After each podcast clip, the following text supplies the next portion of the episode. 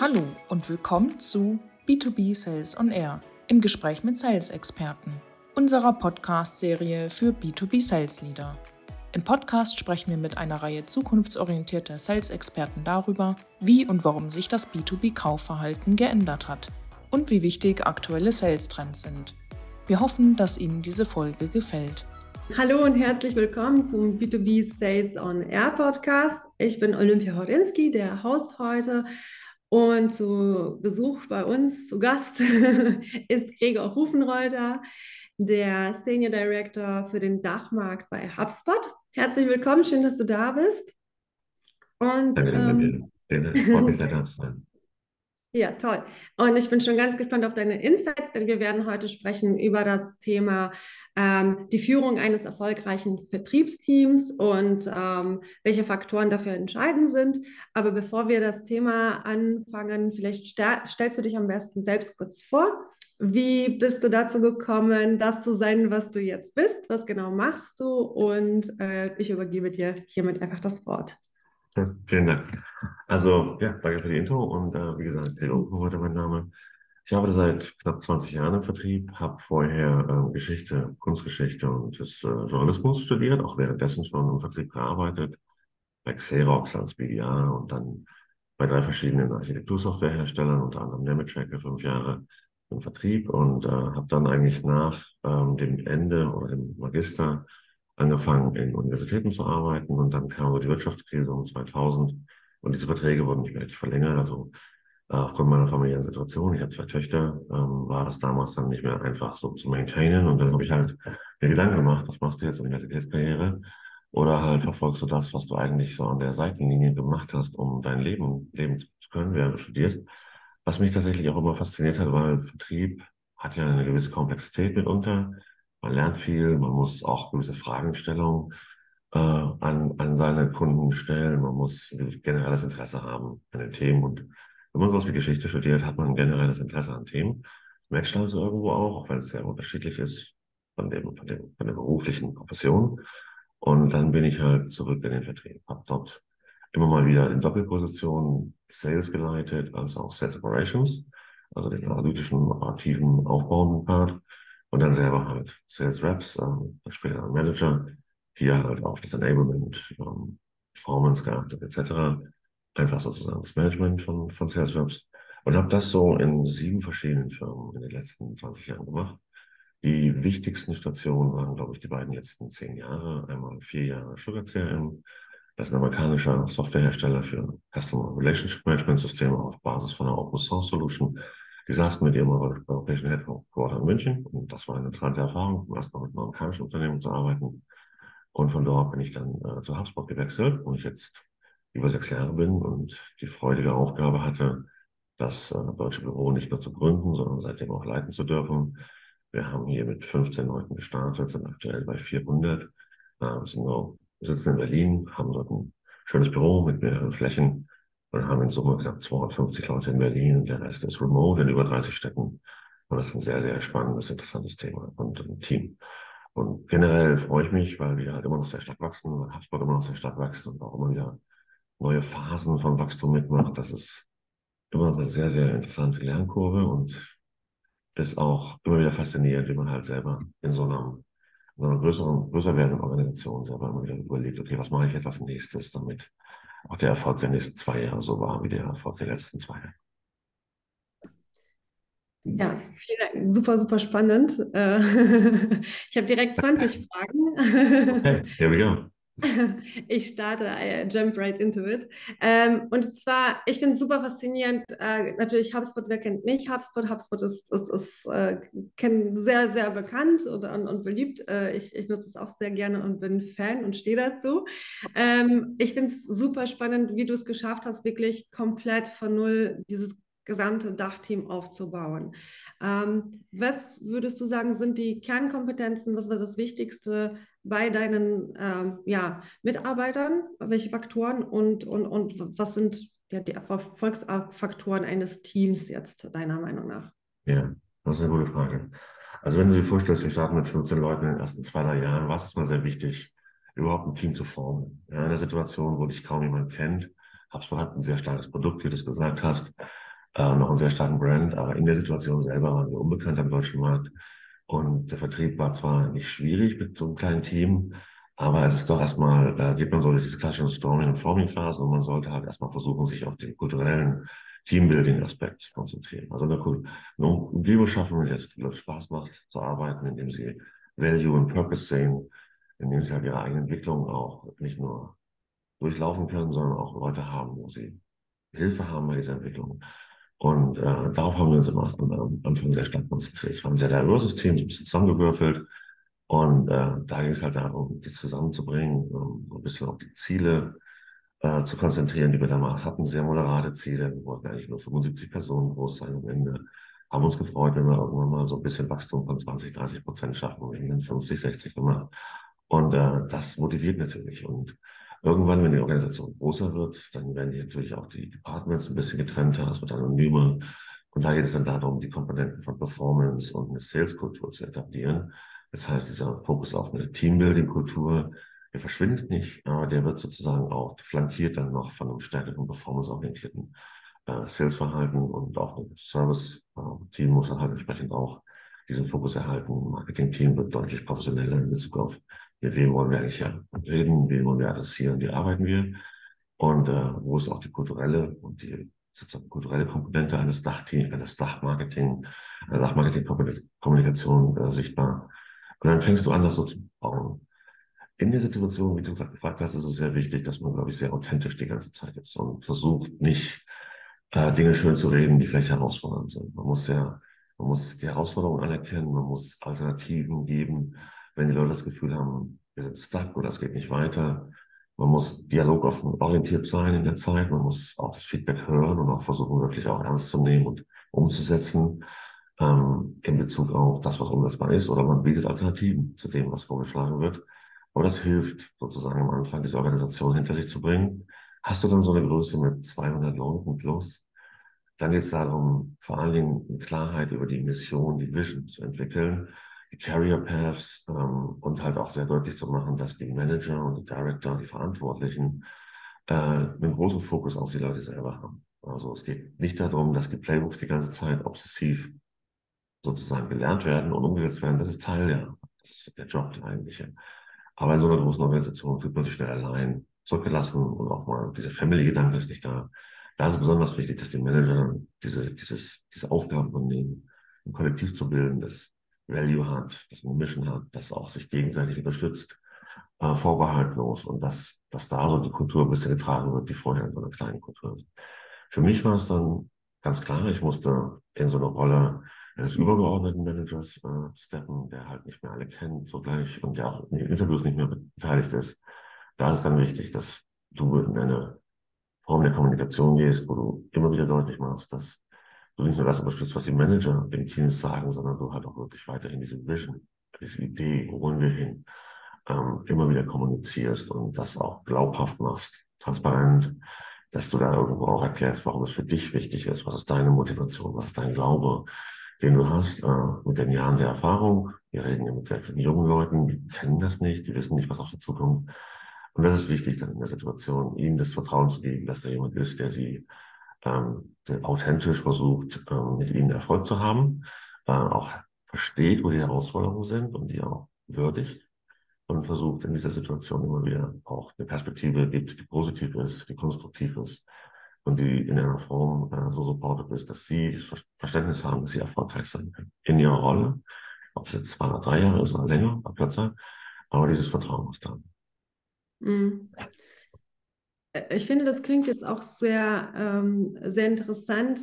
Nicht dieses, hey, Sales ist äh, cool und immer toll, das ist auch eine herausfordernde Angelegenheit. Also das schwingt immer auch jetzt, finde ich, ein bisschen bei dir mit. Deswegen musst du als Leader das Vertrauen haben und authentisch sein, wie du sagtest.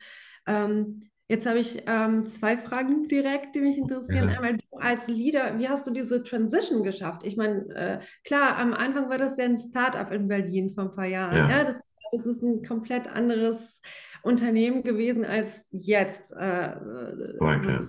Super spannend ist auch. Aber für ja. dich als als Leader, wie, wie, wie, wie hast du es geschafft, halt eben auch dich selbst da zurechtzufinden und Mhm. auch dorthin zu finden? Also hattest du zum Beispiel Coachings, also auch als Tipps für, für jemanden, der, der diesen Next Step äh, vor sich hat, ähm, vielleicht deine Learnings mit uns zu teilen, wenn das geht. Ja, so eine Frage. Tatsächlich bin ich jemand, also ich weiß, dass wenn man vom Startup zum Scale-up zum Corporate geht, das sind Phasen, die nicht immer einfach sind für einen selber. Das kommt, da kommen so schnell so Themen, so Dissonanz, so, nennen Sie mal emotionale Dissonanz. Ja. Man baut etwas und die Company tut etwas, was nicht unbedingt im Sinne dessen ist, was man gebaut hat. Man hat nicht immer die Erfolge, die man haben muss und man muss trotzdem dem Team vermitteln, dass es doch weitergeht und immer noch positiv ist. Ich wirklich, ähm, habe in den letzten Jahren immer mal wieder mit einem Führungskräftecoach zusammengearbeitet.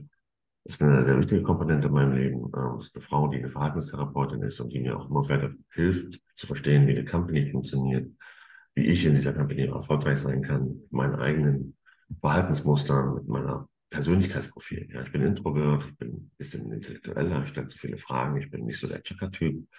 Und deswegen kollidiert es natürlich manchmal, ja. Aber auf der anderen Seite habe ich auch ein sehr klares Set an Vorstellungen, was ich erwarte von Raps, von der Organisation, von meinen Managern. Ich habe ein sehr starkes Rollenverhalten, weit über Firmen wie HubSpot oder Sugar hinaus. Und äh, ich habe an diese Rollen eine starke Verantwortlichkeit gesetzt, eine starke Accountability. Und äh, das hilft mir natürlich auch, ähm, wenn es Herausforderungen gibt, die nicht immer einfach zu verdauen sind, an diese Rollen zu äh, appellieren, zu sagen, wir machen den Job für mehr als nur eine gute Zeit oder äh, das Wachstum von einem bestimmten Jahr und diese Referenz darauf. Und ich denke, man liest halt dann theoretisch viel. Ich lese tatsächlich viel über Managementstile, auch gerade in der Zeit, wo wir mit neuen Generationen zusammenarbeiten, mit jüngeren Generationen, Firmen halt auch sehr stark mit jüngeren Generationen jetzt arbeiten und dort halt auch zwar eine gewisse Diversity zurück Geschlechter generiert oder ähm, ethnischen Background, aber doch sind die alle gleich alt, bis zum gewissen Grad, zwischen 25 und 30. Und erst habe ich viel sozusagen Coaching erfahren, um halt selber zu verstehen, wie gehst du mit der Generation um. Ich habe zwei Töchter, das ist nicht unbedingt hilfreich. Ja, das, ist, das sind einzelne, äh, einzelne Menschen. Wenn du halt so kollektiv hast, verstehst du erst, was auch deren Bedürfnisse sind, wie sie denken, wie sie sprechen, wie sie handeln, wie sie mit Konflikten umgeht, umgehen. Und das ist schon sehr anders. Ähm, und da habe ich mich tatsächlich coachen lassen. Das ist etwas, was ich sehr empfehle, dort halt auch relativ ungezwungen mit reinzugehen, auch wenn es dir hilft, deine eigenen ähm, Handlungspattern, die du über die Jahre, auch im Sales, auch in diesen Verantwortlichkeiten, die du hast, vielleicht noch ein bisschen festgefahren sind. Und du wirst immer wieder in Situationen kommen, wo du halt auch ein Reboot machen musst in Bezug auf die, wie du denkst, wie du handelst, wie du kommunizierst. Und äh, das ist etwas, was, glaube ich, sehr zentral ist. Da habe ich, wie gesagt, ein bisschen viel gelesen.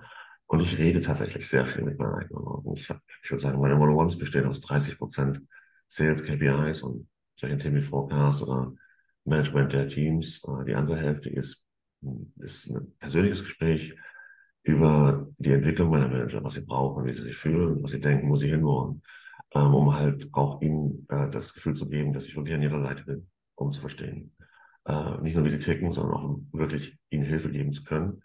Ähm, wir haben den knapp 20-jährigen Altersunterschied. Ich denke, das ist wichtig, dass man sich darauf einlässt und da nicht so bockig steht und sagt, ich verstehe euch nicht mehr und in diese, in diese Klischees tappt, ähm, die sie, die halt dann gerne mal bedient werden in Bezug auf die jüngere Generation.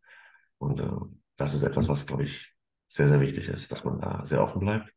In Bezug auf die Steps haben wir immer Formen gehabt, ne, ähm, Meetings, wo wir alle, allen erlaubt haben, uns Feedback zu geben. Wir haben diverse Formate und Feedback, der Feedback geben und wir gehen damit sehr sensitiv um. Also ich würde sagen, das hilft auch. Und für mich persönlich gehe ich ein Jahr, jedes Jahr in einer Art Zwei-Tage-Retreat nach dem, nach Silvester, in der ersten Woche. Und ähm, ich habe eine Familie, man redet viel, ich rede mit dem Job viel. Das heißt, ich gehe irgendwo hin, setze mich an, meistens an die Ostsee und rede für zwei Tage nicht. Kein Telefon, kein gar nichts und denke tatsächlich darüber nach. Was haben wir gemacht, was haben wir erreicht, was hat funktioniert, was hat nicht funktioniert. Und schreibe mir so, cluster das und schreibe mir Punkte auf, wo ich mit dem Team sprechen werde, ob sie das Gefühl haben, dass das, was wir in der Vergangenheit hatten, noch seinen Zweck erfüllt. Oder ob das vielleicht am Thema vorbeigeht mittlerweile. Es war vielleicht gut, als wir 200 Leute waren, jetzt mit 400 funktioniert es nicht mehr. Sowas halt. Auch in Bezug auf meine eigenen Führungsstile. Ich lese mir diese Feedbacks nochmal durch, die ich bekomme von meinem, meinem eigenen Team und äh, versuche dann auch zu überlegen, okay, was kannst du jetzt machen? Ja, und dann gehe ich, versuche ich das in Worte zu fassen, zu clustern und rede mit dem Team darüber, damit die auch wissen, dass ich mich damit beschäftige und versuche halt auch Feedback dort zu bekommen. Hm. Ich, ich finde es super äh, spannend und ich finde es auch toll, dass du auch das Coaching so betonst und die Selbstreflexion, weil ich glaube, viele äh, Manager oder Leader da draußen tun gerne so, als, als hätten sie die Weisheit mit Löffeln gegessen ja. und, und, als, als, als wäre das irgendwie alles von selbst gekommen. Ich glaube, das ist harte Arbeit, auch an dir selber. Und ich glaube, wenn du dir dessen so bewusst bist und dich selber ständig wieder, immer wieder reflektierst, genau, dann kannst du ja auch wirklich äh, gut sein und, und, und, und offen für Feedback. Also du sagst ja auch, hast eingangs auch gesagt, Kommunikation ist wichtig, ne? Und Interesse am eigenen, äh, am anderen Menschen. Und ich glaube, das gilt nicht nur für Sales per se, sondern auch für einen guten Führungsstil ich meine, ich kenne ja einige Menschen aus deiner beruflichen Umgebung, die Teammitglieder bei dir sind, waren und ich habe ja auch super positives Feedback äh, äh, erhalten. Äh, also das, das macht sich, ich weiß gar nicht, ob du das weißt. ich habe meine Hausaufgaben gemacht, ich habe recherchiert. Sehr gut, sehr gut. Das freut mich sehr. Gutes Feedback, danke. Nein, aber, aber das bestätigt sich. Also ich weiß einfach ähm, aus deinem direkten Umfeld auch und, und, und dass, dass, dass das wirklich auch so ist und ich finde es äh, hervorragend. Ähm, ich, zwei Leadership-Fragen und dann äh, auch noch ähm, an die junge Generation ja. etwas, also mehr über die, die zukünftigen ähm, Seller und, und, und, und ähm, ja, Menschen, die in Sales da nachkommen. Ähm, du hattest gesagt zum Thema Lesen, also wie du dich weiterentwickelst, unter anderem Coaching und, und du redest. Ich mache mir immer Notizen, sonst sortiere ich mich nicht, deswegen schiele ich jetzt auf meine Notizen. Ähm, und zwar würde ich äh, gerne von dir wissen, was genau liest du über mich? Also Bücher, sind das äh, LinkedIn online? Ähm, also hast du da Tipps halt, wenn jemand sich konkret irgendwie nochmal belesen möchte? Und ähm, auch Austausch mit anderen Liedern, ist das auch für dich ein wichtiger Faktor? Wie, wie gehst du damit um? Ja, also ich lese tatsächlich vereinzelte Bücher. Ich lese nicht obsessiv. Wissenschaftliche Literatur über Vertrieb. Das habe ich früher gemacht, als ich wirklich Vertrieb verstehen musste, nachdem ich da eingestiegen bin. Ähm, ich lese punktuell Bücher, die mir helfen könnten, meine eigene Rolle besser zu verstehen, die Komplexität besser zu verstehen und dann halt auch Fragen zu beantworten, die halt wenige Peers mir beantworten können. Das ist auch äh, Teil meiner eigenen Reflexion. Also Hinsberger ist so ein Wissenschaftler. Und das war für mich eine Offenbarung, dieses Buch zu lesen, weil ich zum ersten Mal mich in einer Situation, der artikulierte, wie ich mich fühlte, oder dass ich die Branche dafür fand.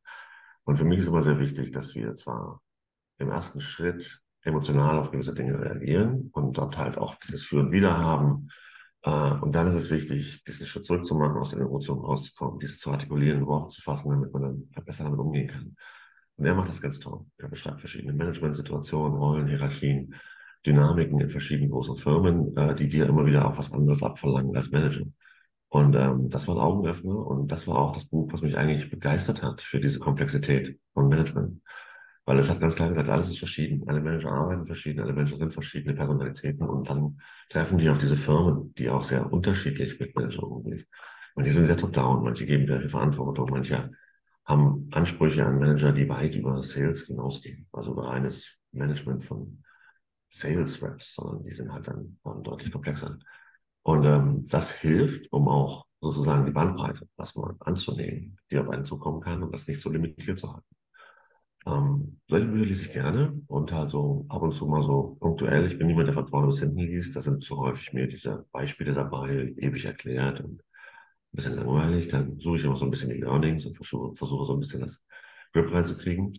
Was ich gerne lese, ist Manager Magazin tatsächlich und Harvard Business äh, Review. Das sind, meines, Erachtens sind die zwar immer sehr trendy und folgen auch so diesen Themen, die in der Tech-Industrie halt auch gewälzt werden, aber weil du halt in der Tech-Industrie bist, bist du dann auch konfrontiert. Und sie geben interessante Einblicke über das hinaus, was du selber in deiner eigenen Company erlebst oder diskutierst. Also ist eine hohe Bandbreite und Spektrum. Und nicht immer ist alles anwendbar, aber es hilft dir auch, ähm, das sozusagen zu kontextualisieren, was du selber erlebst. Ja. Diversity ist ein wichtiges Thema in der Tech-Industrie. Da hat sozusagen auch ein bisschen politisches Programm. Aber es ist ein wichtiges gesellschaftliches Thema und die Tech-Industrie treibt das auf verschiedenen Ebenen ist nicht immer konfliktfrei und nicht immer einfach zu lösen. Und dort habe ich sehr, sehr wertvolle Beispiele aus diesen beiden Magazinen bekommen, um halt auch selber mein eigenes Verständnis von der Diversity zu erweitern. Und äh, auch hier ähm, in Bezug auf meine eigenen Voraussetzungen, mit der ich halt auch bin. Ich lebe in Berlin, ich arbeite bei HubSpot. Es ist ein junges Unternehmen, das primär auch in seiner Sales-Organisation junge Leute heiert. Was heißt das für Diversity? Und wo sind auch die Limitierungen, aber auch die Möglichkeiten, die du hast, aber auch die, ähm, das, was es eigentlich erforderlich macht. Und das hat mir sehr geholfen tatsächlich. Okay, ich äh, jump sofort da rein. Du hast gesagt, mhm. was heißt das für Diversity? Ja? Ähm, ja. Äh, also was heißt das für dich, Diversity, da zu arbeiten, deine Arbeit zu machen? Und, und wie siehst du Diversity, das Thema jetzt gerade? Das ja. ist mein Herzthema, ist kein Geheimnis, deswegen muss ich sagen, hast du sofort. Ja, das ist ja auch richtig. Das, darüber haben wir uns nochmal kennengelernt, das stimmt. Ähm, also aber es wichtig zu betrachten, dass ich bei Nemetschek in einer Organisation gearbeitet habe von 100 Männern, die im Sales waren. Eine einzige Frau. Sie war auch mein Mentor.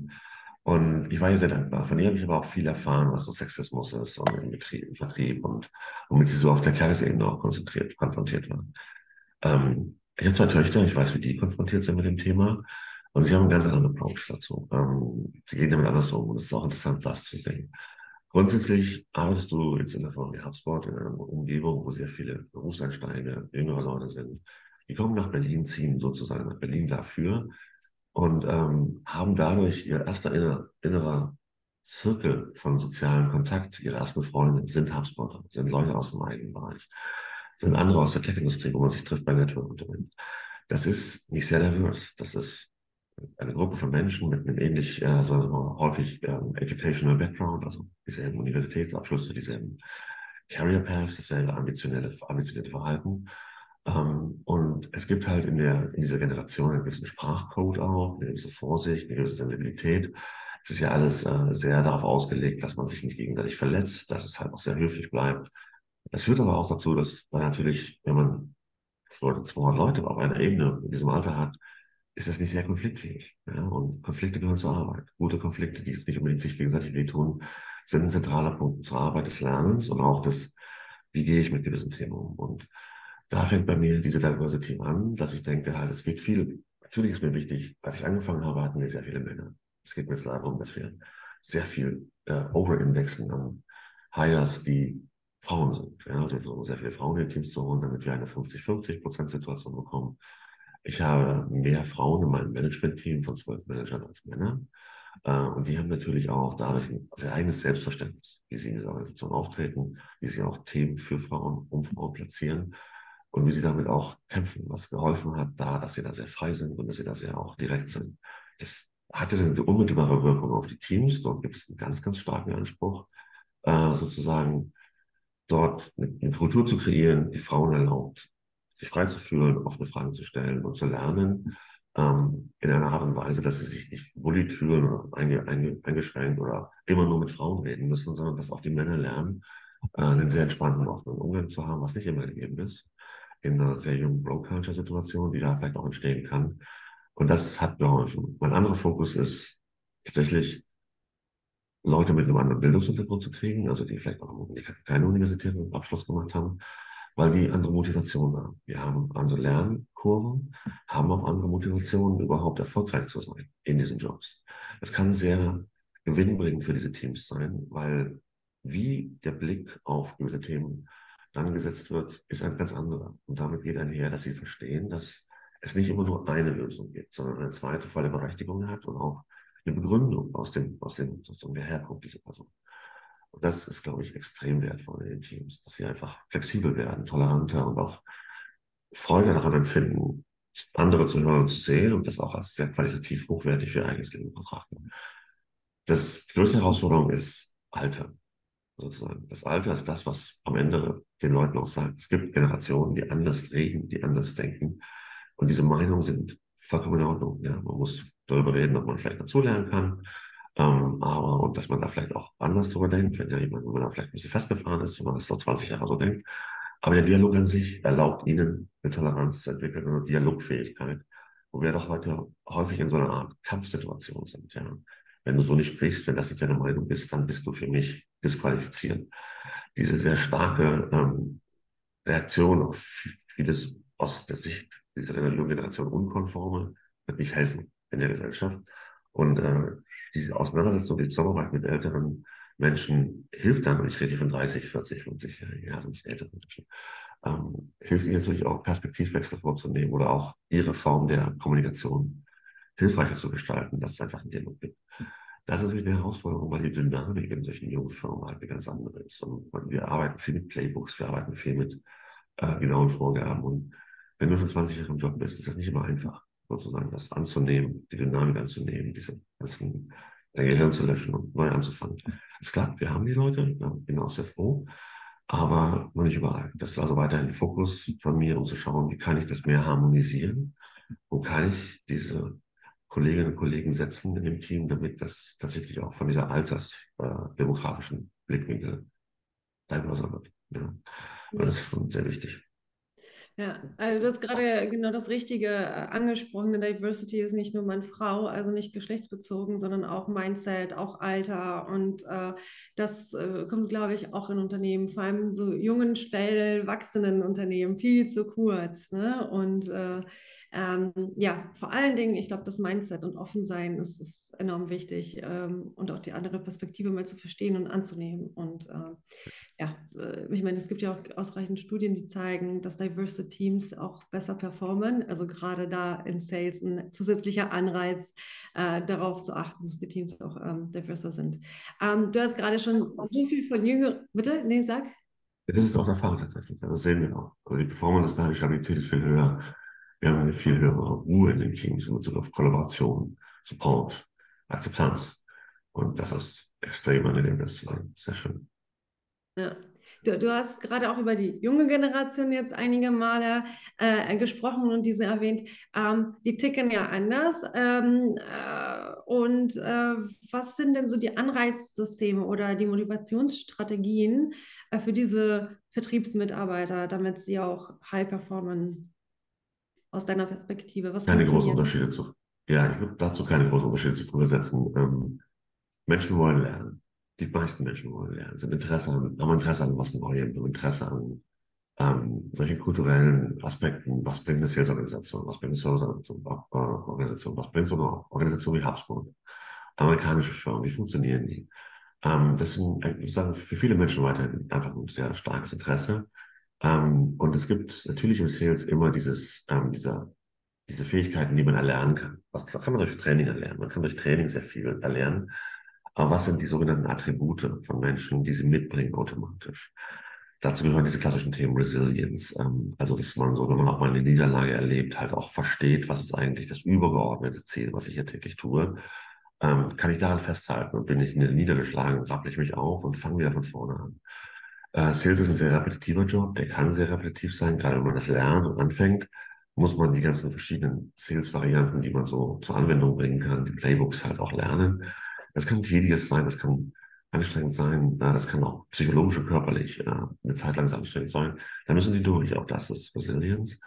Ähm, viele haben das, viele bringen das, aber ich sage in dieser Generation, dass es gar nichts, gar nichts Unterschiedliches. Das ist ganz normal.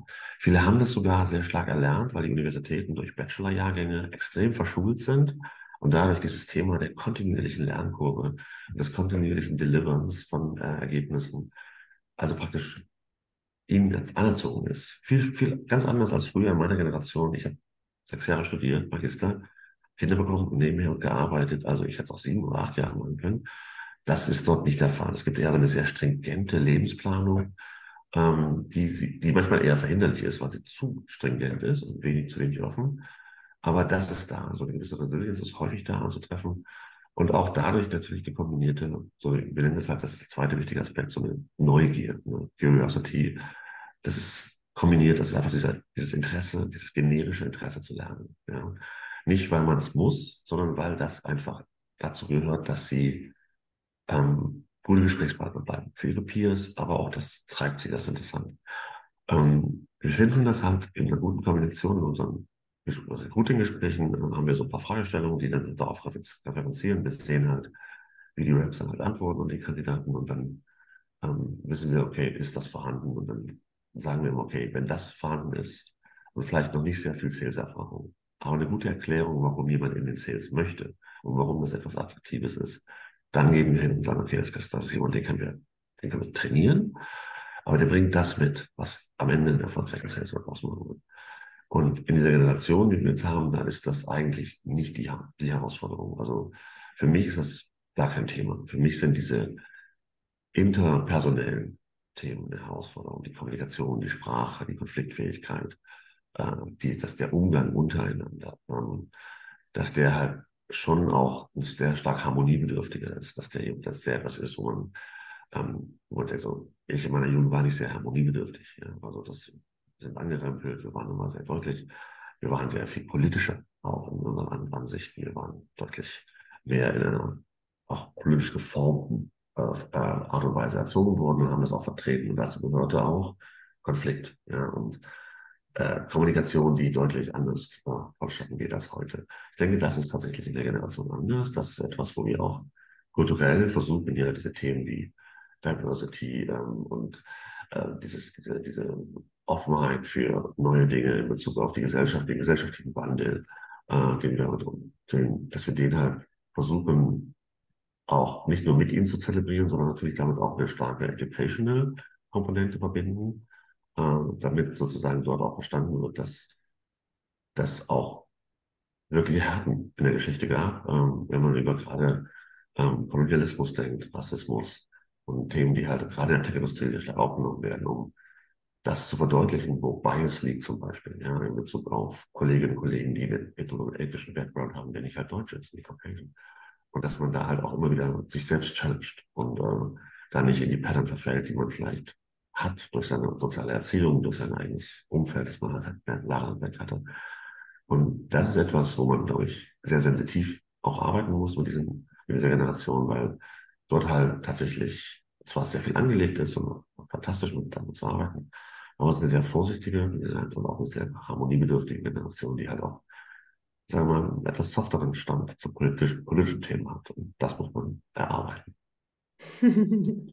ähm, ich ähm, habe jetzt auch so viele äh, Themen, die ich so spannend finde, aber ähm, du hast gerade schon was Cooles gesagt, was man mitbringen will. Das will ich jetzt so ein bisschen ja. noch herausfinden, was, was deinerseits entscheidend ist äh, im Sales, was man mitbringt. Also du hast ja schon gesagt, Neugier, Lernfreude, Resilienz, Interesse am anderen Menschen, klar.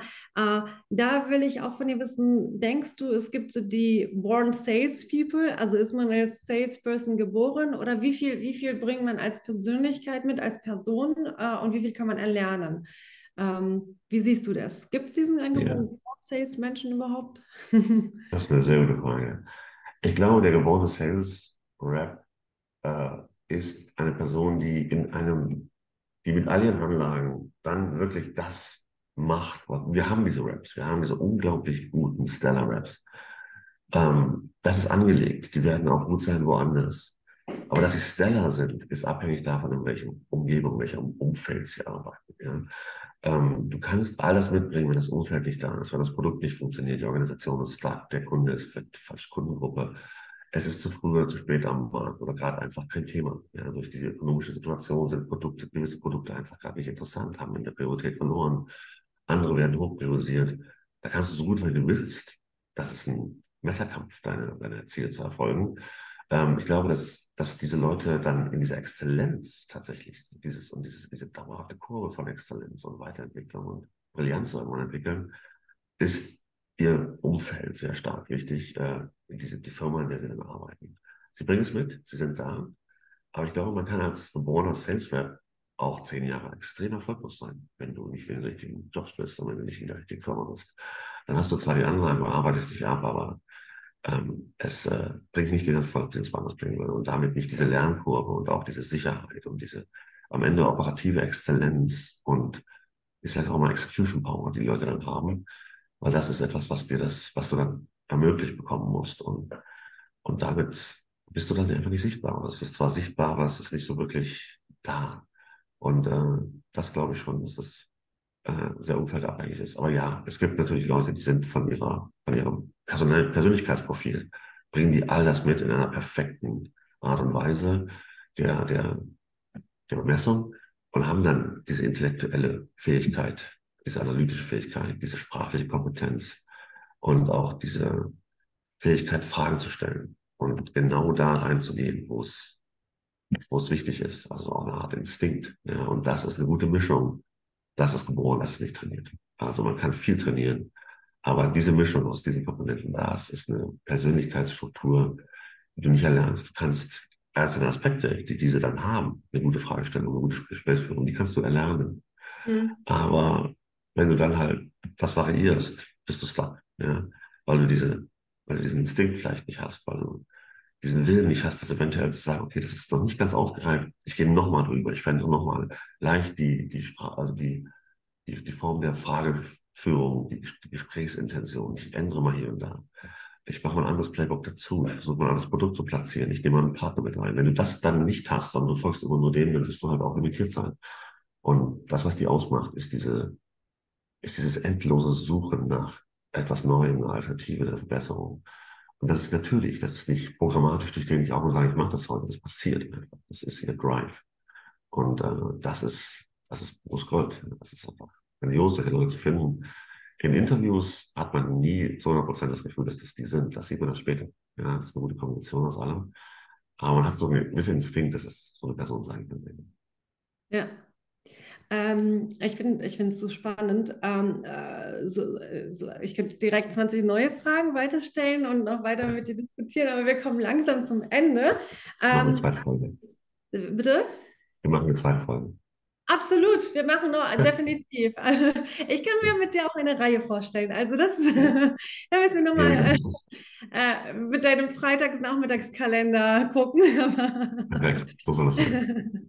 Aber das besprechen wir gerne nochmal. Also super gerne wiederhole ich das nochmal mit dir. Ähm, ich ich, ich finde es sehr, sehr, sehr inspirierend und ich ähm, teile auch sehr wirklich diese Einstellung, ähm, vor allem dieses Interesse, was du immer wieder auch erwähnt hast. Also äh, man, man, muss dieses Interesse an anderen Menschen haben und ich glaube, das kannst du nicht faken. Ja, du kannst noch so gute Techniken, Fragetechniken haben, aber wenn, wenn dich das nicht interessiert, wenn du nur schnell deine, deine, deine, deine Fragen abhaken möchtest, ja, das, das, das spürt die Person. Egal wie viel du researched hast, egal wie du dich äh, darauf vorbereitest.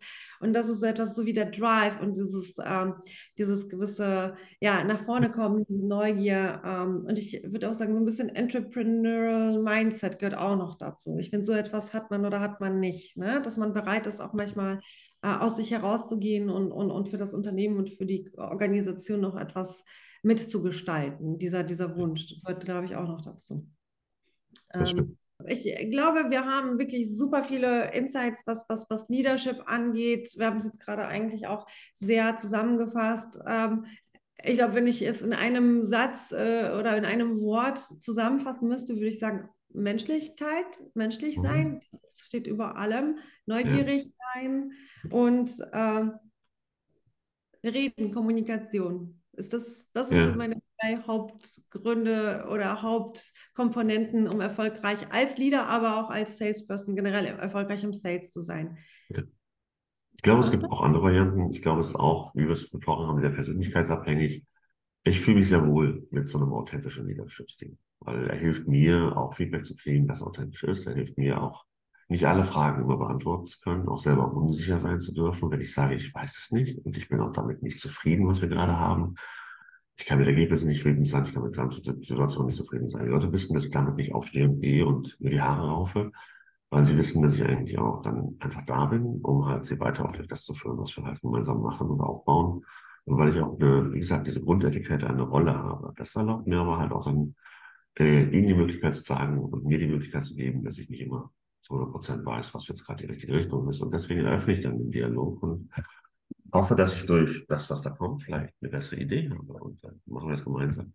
Das ist einfach auch ein Mechanismus, der, der hilft, äh, mit gemeinsamen Teams auch Wege zu gehen im Wachstum und äh, durch Situationen zu gehen, die nicht immer einfach sind, um nicht immer nur der autoritäre Führer zu sein. Ich glaube, das, das hilft tatsächlich und ist für mich die Antwort auf die letzten sechs Jahre zumindest. Gregor, vielen Dank, dass du bei mir zu Gast warst. Es hat sehr viel Spaß gemacht und ich habe auch was gelernt. Und es geht unseren Zuhörerinnen und Zuhörern bestimmt genauso. Falls ihr Fragen habt oder mehr über Gregor erfahren möchtet, schaut doch gerne in unsere Show Notes. Viel Spaß und bis zum nächsten Mal. Tschüss.